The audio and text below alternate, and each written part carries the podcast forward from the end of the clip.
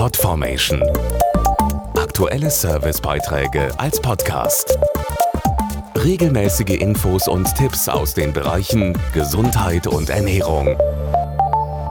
Sie spielen in unserem Leben eine immer wichtigere Rolle, die sogenannten Touchscreens. Ob beim täglichen Wischen über das Smartphone oder den Tablet-PC oder auch wenn wir zum Beispiel am Automaten tippend Geld abheben oder das Busticket lösen.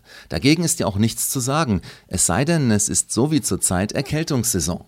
Denn dann, das zeigen neue Studien, kann das schicke Smartphone gerne mal zur Virenschleuder werden. Sie sind schon wahre Überlebenskünstler, die Erkältungsviren. Dazu einige beeindruckende Zahlen von Apotheker Dr. Khalid Ashri. Beliebte Brutstätten für Viren sind Türgriffe, Lichtschalter, Fernbedienungen, Telefone, Wasserhähne. Hier überleben sie bis zu 18 Stunden. Auf unserer Haut und den Händen bleiben sie bis zu drei Stunden infektiös. Auf Löffeln können Viren sogar bis zu drei Tagen halten. Eine neue, sozusagen digitale Virenquelle sind die aktuell etwa 31 Millionen Smartphones und 10 Millionen Tablet-PCs. Studien zeigen, dass die Belastung von Smartphone-Touchscreens mit Krankheitserregern sehr hoch sein kann. Sichtbare Schlieren sind zum Beispiel ein Zeichen, dass dort Viren oder Bakterien auf der Oberfläche liegen können.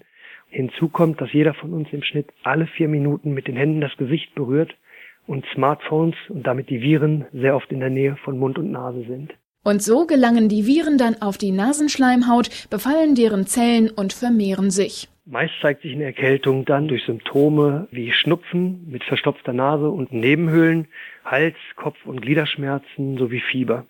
Diese Symptome treten relativ oft gemeinsam auf und dann hilft beispielsweise Aspirinkomplex mit einer Kombination der zwei Wirkstoffe Acetylsalicylsäure gegen Schmerzen und Fieber und Pseudoephedrin, das die Schleimhäute der Nase und der Nebenhöhlen abschwellen lässt, ohne diese auszutrocknen. Und ganz wichtig zur Vorbeugung, häufiger mal die Hände waschen und die Touchscreens gründlich reinigen.